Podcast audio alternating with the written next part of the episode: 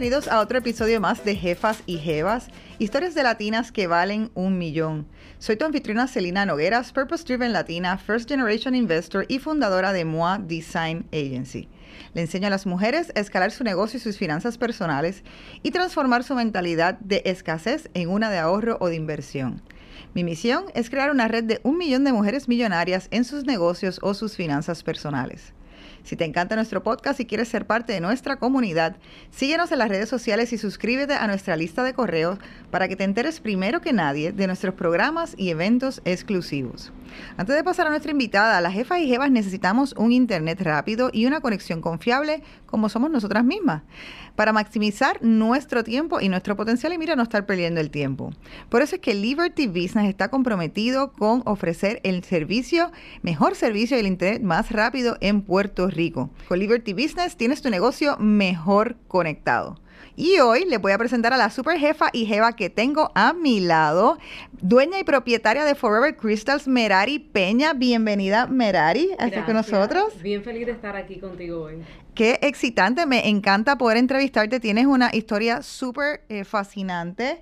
Eh, me gusta entrevistar mujeres del mundo precisamente de la joyería, porque es que yo no sé, aparentemente es como, yo creo que es como un prerequisito que sean un dínamo y, que quieran como comerse el mundo porque de súper jovencitas. Yo te voy a explicar por qué. Ah, pues, la joyería habla de quién tú eres. Y tú usar joyería es saber quién tú eres. Y si, si, tú sabes quién tú eres, tú lo vas a comunicar a través de tus accesorios. Me, encanta, mira, le estás hablando a la persona correcta en esto. te veo brillando.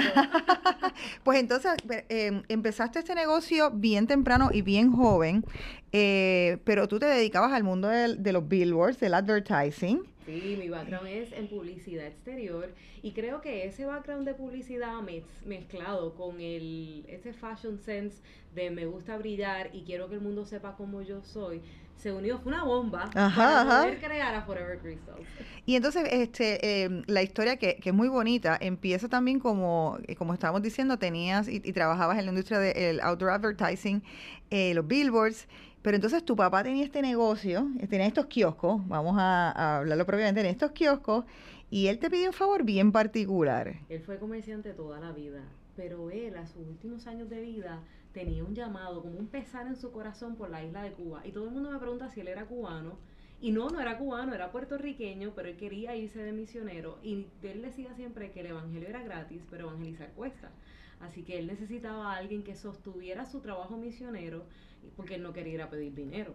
Así que nosotros nos hicimos cargo de sus carretas, de su negocio, que eran de joyería. Horrible, no pasa nada. La cambiamos, la rediseñamos y empezamos de nuevo.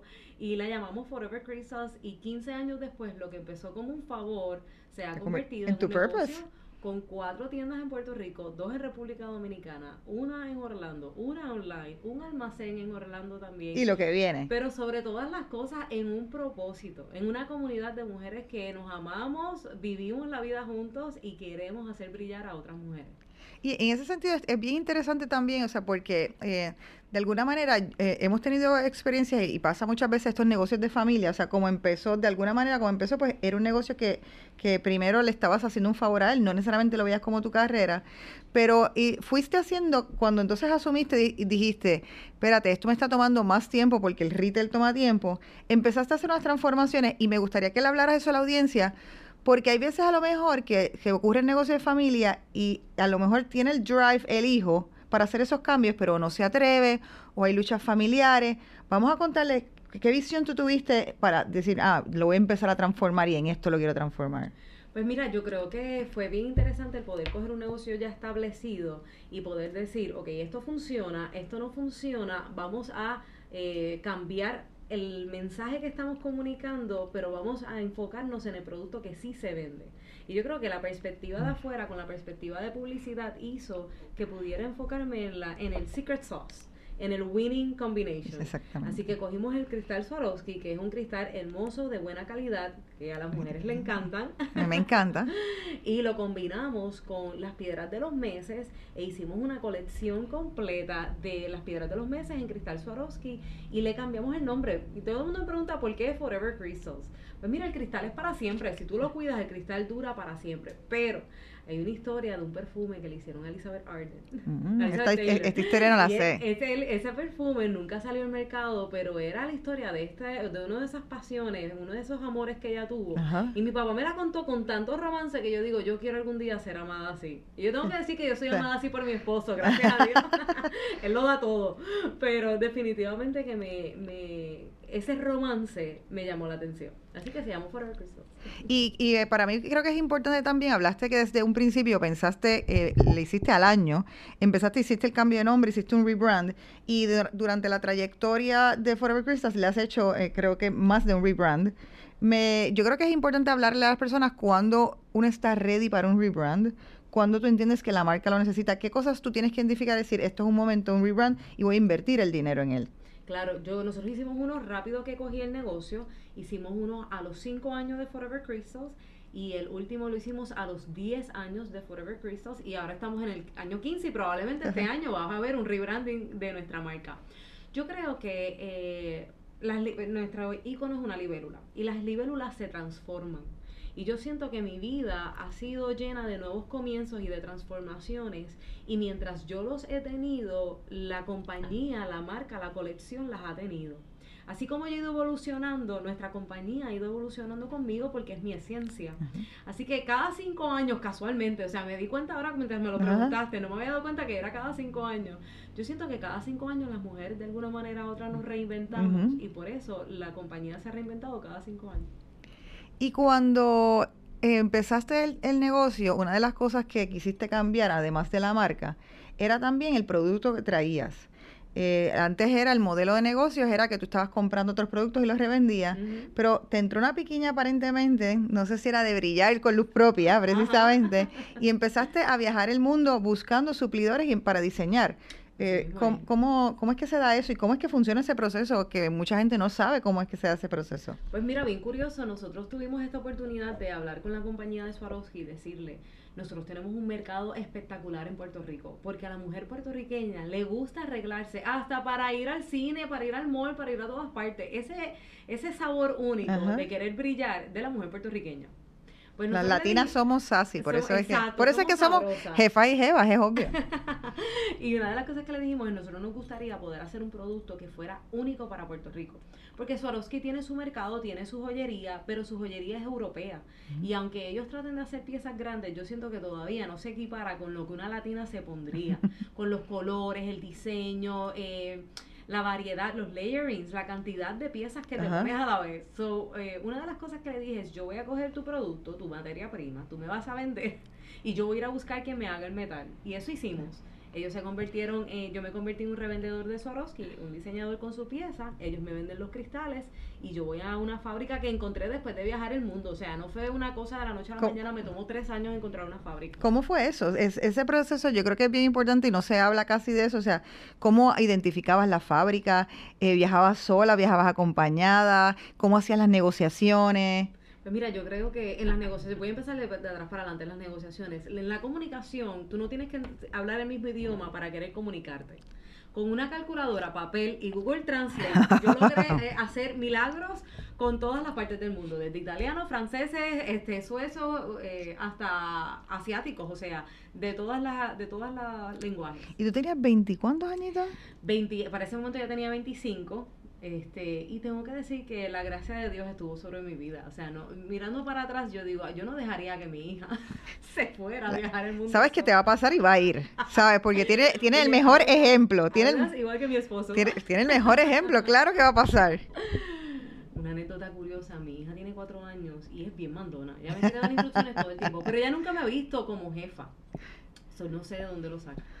Pero una de las cosas que yo aprendí en el camino es que cuando tú te quieres comunicar, los números hablan por sí solos y ellos hablan, son universales, no importa tu idioma. Así que siempre con una calculadora en mano y cuando no podía, Google Translate me ayudaba.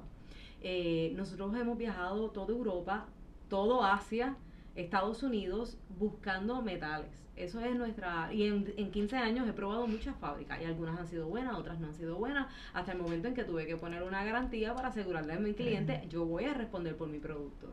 Y eso hicimos. Y en ese caso, entonces, según lo que está, si estoy entendiendo bien, la parte de Swarovski, con Swarovski siempre lo has tenido, este, has tenido una buena relación, pero la parte del metal quizás es mucho más difícil. Es mucho más complicado porque tiene que ser un metal bien maleable que se acomode al cristal y que pegue. O sea, es una cosa que aprendí a través de los años. Cuando empecé no lo sabía.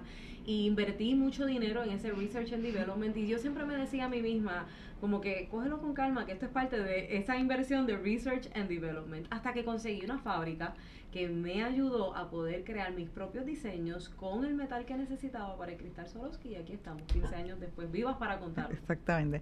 Eh, pero entonces, en el, encontraste esa fábrica, no sé si es esta, pero la primera, de las primeras fábricas, eh, y entonces tenías la vena de exportar. Eh, y esa vena un poco se la debías a tu papá. Sí, él siempre me decía, este producto es único, esto es un producto ganador, el mundo lo necesita, las mujeres necesitan brillar y yo se lo compré. Cuando nosotros eh, decidimos, el día que decidimos salir a los shows del Ventaja por Mayor, había sido porque mi papá había fallecido. Y ese sueño se quedó conmigo. Así que decidimos ir a un show, ver cómo nos iba, y tengo que decir que el primer show no vendimos nada. Absolutamente y, nada. y, fue una inversión grande. Fue una inversión grande. Fuimos a Las Vegas, montamos un booth, montamos un booth con todas las marcas más exclusivas que te puedes imaginar. Y en ese show aprendimos que esa no era nuestra marca. Nosotros estábamos en una área bien exclusiva, en vez de en el pueblo. Y nosotros decidimos entonces el año después pues volver a lanzarnos a hacer el show, aunque no habíamos vendido nada, y nos fuimos con el pueblo, y con el pueblo vendimos, porque nuestra marca es de precios accesibles y entonces uno no puede ser más de lo que uno es. Y una pregunta, en ese contexto, la ¿habías ido antes a hacer scouting o no? Sí, sí, sí. pero tú sabes que cuando tú estás desde afuera mirando algo, tú dices, ay, esta marca está aquí, esta marca está aquí, aquí es que yo quiero estar. Exacto. Pero si ese no es tu mercado, ese no es tu mercado. Y la realidad es que tú tienes que saber dónde está tu nicho y, servirle a tu nicho. Y estar orgullosa de tu nicho, no pasa nada. No, y eso, y eso está muy bien porque es la, la parte, o sea, lo que estás diciendo es tener, eh, yo he visto empresarias que son tercas, mm. que participan de programas empresariales y le dicen, mira, es que tienes que hacer estos cambios, debes hacer esto, y, y se obstinan a, a, a, una idea, a la idea que tenían en la mente. Yo creo que lo que tú estás diciendo es que tú estabas abierta a, ver, mira, esto no funciona, esto me está dando un mensaje, ¿qué es lo que tengo que cambiar? No me frustro, no es que no voy a volver, eso no es para mí, ya voy a enganchar esa idea. Sino Los fracasos son parte del éxito, pero son parte del éxito cuando decides aprender de ellos. Y la realidad es que estar abiertos a, a, acoplarse a lo que el mercado te está diciendo, o sea, es una conversación. Vendes, no vendes, pues de ahí debes de coger el camino, ¿es a la derecha o es a la izquierda? Yo creo que uno de mis superpoderes es que yo he aprendido a escuchar. En 15 años he aprendido a escuchar a mis empleados, a mis suplidores, a mis clientes. Y si tú escuchas, el mundo te va a decir lo que hay que hacer. No, no te tienes que romper la cabeza, la rueda no hay que reinventarla. Ellos te van a decir por dónde tienes que caminar. Y en ese sentido dijiste, empezaste con tu papá, eh, tu papá falleció en el proceso, fuiste a Las Vegas, pero eh, fuiste esta vez casada. Sí. Y entonces trajiste un... de miel fue en un show de Las Vegas. y mira, en Las Vegas. Por poco te casas. ¿No te casaste en Las Vegas? Yo quería, pero él quería una boda grande. Los dos queríamos una boda grande, nos hubiéramos ahorrado mucho dinero. Eso te iba a decir, eso no es una buena práctica. Ahorita que vamos a hablar de dinero, eso no... Esa vamos a decirle que no la hagan. Eh, pero entonces, eh, lo incorporaste en el negocio, se incorporó viniendo de otro background completamente distinto de ciencia. Sí, él era enfermero de profesión, pero siempre fue una persona sumamente creativa. Y yo creo que él es un gran ejemplo de cuando tú eres una persona que tienes una meta de frente, tú puedes ser autodidacta y desarrollarte en un área que no era la tuya. So, él veía que yo hacía mis catálogos, mis anuncios, y a las 11 de la noche, 12 cuando podía, porque no había dinero para marketing en aquel momento. Exactamente. Y de momento, él me dice un día, ¿qué es lo que tú haces? Y yo, pues aquí jugando con Photoshop. Y él me dice, no, pero porque te cago en mí, yo puedo aprender esto. Y él en dos semanas aprendió Photoshop, hizo nuestro primer catálogo y lo demás es historia. Él cogió nuestra marca y la llevó a otro nivel con social media, e-commerce y todas las estrategias de negocio que él ha hecho a través de las plataformas en internet nos triplicaron el negocio en menos de dos años. ¿Y qué talento tú crees que tiene? Porque eso la gente lo escucha decir, wow, espérate, ¿cómo es que yo aprendo a hacer esto? Él tiene una academia para enseñar a hacer esto. ¿Qué, destrezas tú crees que, o, talentos tú crees que él tiene en, ese periodo que tú... ¿Qué cualidades? Yo voy a decir qué cualidades. Él tiene la cualidad de sentarse a escuchar YouTube. él, no pagó curso, esto fue un, yo voy a buscar cómo se usa Photoshop. Y desde lo más simple, él vio como 20 videos y dicen que si tú escuchas de un tema por 30 días, tú te conviertes en un experto, o sea, que no importa cuál es la duda que tú tengas sobre tu negocio, tú puedes ser un experto. Y yo te recomiendo que tú seas el primero que hagas todo en tu negocio, porque después no hay nadie que pueda decirte esto se hace de otra manera. O sea, oriéntate tú, manéjalo tú y después delegalo. Esa es mi manera de operar toda la vida. Pues hablemos entonces de, ahora vamos a hablar de dinero. Primero vamos a hablar de dinero en el negocio. Sabes que este podcast se enfoca en mujeres que facturan, tienen negocios que con facturación millonaria. Usualmente siempre nos gusta enfocarnos en ese tema porque ese es, eso es un slope bien peligroso en donde usualmente los negocios antes de llegar ahí te consumen mucho, mucho cash. Y si tú no estás pendiente de algunos factores, pues puede ser que, que no llegues. Solamente un 4% de los negocios en Estados Unidos llegan a esa facturación. ¿Cómo fue para ti ese proceso? ¿Cómo fue esa curva? ¿Y qué, ex, qué tú crees que atribuyes el éxito? Pues mira, yo he sido bien cuidadosa siempre. Yo me he puesto un tope en mis finanzas personales. Voy a empezar con mis finanzas personales porque eso se traduce en el negocio. Yo, me, yo tenía un salario y de ese salario de ahí vivía. Yo tenía, tuve el mismo carro hasta los otros días este, y no era un carro de lujo, era un carro, pero era un carro saldo, y yo era feliz con mi carro saldo. Eh, y yo creo que ese tope me ayudó a que todo lo que sobraba lo invertía para atrás en el negocio. O sea que a veces uno tiene este contexto en su cabeza de empresario, tiene esto, tiene lo otro, está en las papas, tiene dinero, pero en realidad usualmente tenemos muchas deudas los primeros años. Claro.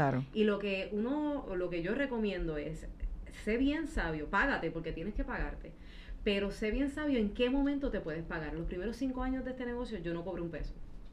O sea, yo tenía mi otro negocio y de ese vivía con ese tope. Y este, cuando me pudo empezar a pagar, entonces me pagué y de ahí en adelante eh, eso nos permitió sobrevivir esos primeros cinco años. ¿Y, y cuándo entonces decidiste que, tuvo que pasar para que decidieras, ah, ok, ya este puede ser mi income principal y voy a dejar el otro? ¿O el otro lo vendiste? No, eh, básicamente yo era servicios profesionales para otras compañías. Ah, bien. Dejé de trabajar con nadie más, me enfoqué completamente en el negocio, me puse mi salario de tope como quiera, siempre he separado las finanzas personales de las finanzas del negocio y siempre he invertido para atrás en el negocio. Ahora, sí he trabajado con, si voy a, si voy a trabajar, voy a asegurar que todas mis deudas estén limpias en el negocio y en mi vida personal. Y eso significa muchas veces no tener lujos que no necesito. Correcto. Yo no vivo mal, yo la paso bien, pero no sobregasto. Correcto. Y, controlo mucho el gasto con el ingreso. Nosotros somos un negocio bien cíclico. So, mi superpoder por 15 años ha sido manejar cash flow. Eh, para eh. poder sobrevivir eh, los meses febrero, mayo, diciembre, sobrevivir el resto de Sobrevivir eso, sobrevivir María, sobrevivir la pandemia. Claro. Todas, todas esas cosas que los... de cash flow. Exactamente, eso es muy correcto. Me estabas comentando ahorita también en términos de eso de que vives con relación al carro, etcétera. También tuviste un cuento bien interesante con relación a, tu postura con tener este, carteras de lujo, zapatos de lujo. Mira, yo creo que el 1% de la población del mundo que es billonaria tiene toda la oportunidad del mundo de comprarse carteras de dos mil y tres mil dólares. Pero si usted todavía no tiene su carro saldo, su casa salda y todas sus deudas cuadradas, usted no debería tener una cartera de dos mil dólares. O sea, esa es mi postura personal, no la tiene que compartir. Yo pienso que eso invertido en su futuro le va a dar más paz, más standing, mejor, menos ansiedad, más, más paz mental. O sea, estás invirtiendo en ti. El que tú ahorres, en vez de que gastes en lujos, te va a ayudar a que te muevas en la vida con libertad. Porque en ese momento que tú quieras brincarte a hacer otro negocio o brincar a hacer mira, no, me quiero retirar, pues te retiras sin deudas. Sí, y eso Puedes vivir libre. Y eso es lo que hablamos aquí en el podcast de Jefa y de cuando hablamos de independencia financiera. Independencia financiera, no decimos la palabra retiro. Es como yo acumulo dinero y ahora le llamamos el fuck up money. O sea, como yo tengo dinero que si yo quiero hacer X cosas en este momento, lo puedo hacer porque tengo esa paz de que tengo ese dinero ahí y entonces no voy a estar en escasez, no voy a estar en pobreza, y, pero tienes ese dinero. Eh, pero entonces, ¿y cómo llevaste eso al negocio en términos de, ese momento de facturar un millón? ¿Tuviste eh, problemas o, has tenido, cuál ha sido tu curva más difícil? Yo creo que ese primer, después de cuando cumplimos el millón, pasar al segundo millón, duplicarme, en aquel momento me tomó casi cinco años. Hasta que entró mi esposo y, entró ese marketing ese conocimiento de marketing ahí fue que, y tuvimos que invertir, o sea, no fue que pasó de la noche a la mañana. Tuvimos que invertir en el mercadeo para poder triplicarnos, o sea, de, duplicarnos a triplicarnos. Creo que esa fue la curva más difícil. Eh, todas tienen, tienen su cuento a la hora de hacerse, pero lo más importante es que tengas el deseo, las ganas de llevar ese negocio hacia adelante. En ese contexto de marketing, que muchas también mujeres que están, desde que están empezando negocios, yo he visto muchísimos más negocios de los que esperaría, que no invierten en marketing, que no están acostumbrados, y a veces son negocios con buena facturación, pero no tienen una locación. Yo les pregunto, vienen aquí a asesorarse para hacer estrategias de mercadeo y tú les preguntas qué presupuesto tienen, nunca han presupuestado al año. 10% de tu venta. Yo no gastaría nada menos de eso. Y eso fue en ese momento, o sea, que en ese momento eso fue lo que decidiste, decidiste, ¿cómo se dio esa transición en ti de decir, este es el momento que voy a invertir esto? Pues mira, el, yo no tenía presupuesto de marketing hasta el momento en que mi esposo entró. Esa es la realidad. Nosotros era todo word of mouth, luchando las ventas en el espacio retail de un centro comercial. Hasta el día que entra mi esposo con su conocimiento y él, él me hizo un believer, porque yo no creía en el marketing.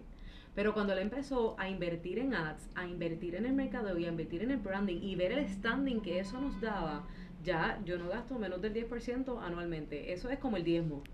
10 para el Señor, 10 para el marketing. y creo que eso ha sido la clave de nuestro éxito, que nos hemos mantenido y el marketing bien, bien amplio, o sea, con influencers, eh, con actividades, con, con regalos. Hay diferentes maneras de hacerlo. Usted puede hacer la estrategia ganadora, pero no inviertas menos del 10%, porque eso es lo que te asegura la venta de mañana, que te mantenga fresco en la mente de tus clientes y que puedas crecer el negocio. O sea, nosotros tenemos un slope de crecimiento. Nuestra meta es conquistar el mundo. Excelente. Poner a esas mujeres del mundo a brillar. Así que siempre tenemos esa mentalidad de cómo podemos... Yo espero, que esa, yo espero que esa sea la misión de la empresa, poner a todas las mujeres a brillar. La, nuestra misión es crear una experiencia agradable de, adquirir joyería de modas a precios accesibles. Nuestra visión entonces es llevarla a, del Caribe, de Puerto Rico al Caribe al mundo. Pero tienes que incluir lo de ponerlas a brillar porque eso, sí. it, stick with me. Y en términos, ahora que estabas, y para cerrar entonces el tema ya de marketing y, cerrar el podcast, en términos de también de eh, hicieron e-commerce en un momento dado importante, lo sostuvo en la pandemia, han hecho colaboraciones entonces el e-commerce no nos vendió los primeros cinco años y tuvimos tres páginas que hicimos y las tres se nos cayeron. O sea que fue error tras error. No fue que fue fructífero del principio, pero en el momento que dio la pandemia, el tener la página no sostuvo. Exactamente. Eso es una estrategia que tienes que pensar que va a la corte. Al principio puede que no venda. Si no le metes, el e-commerce es un juego caro. Exactamente. Es un juego caro y tienes que invertir. O sea, no se da de la nada. Sí, yo creo que eso es algo que muchas compañías tienen también que entender, sobre todo de retail, ah, quiero, tengo, creen que por tenerla ya es suficiente, tiene que ver el user experience, tiene que ver con la foto, cómo se escribe el copy, o sea, hay muchos factores que influyen. Así mismo.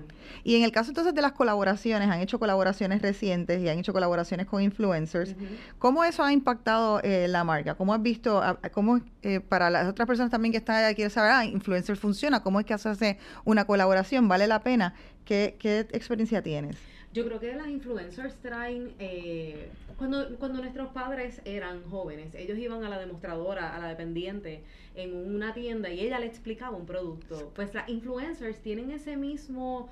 Eh, ese mismo vibe de poder explicarle a la gente cómo uso tu producto, qué significa y te humanizan la marca, te humanizan el producto y te enseñan, te educan. O sea, hay muchas maneras de utilizar un influencer y que ella sea tu voz con el pueblo. Yo creo que a nosotros nos dio mucho awareness eh, a diferentes nichos, a diferentes tipos de mujeres y nos ayudó a crecer la marca mucho. Creo que una de las más exitosas fue la que hicimos con Francia Estrada.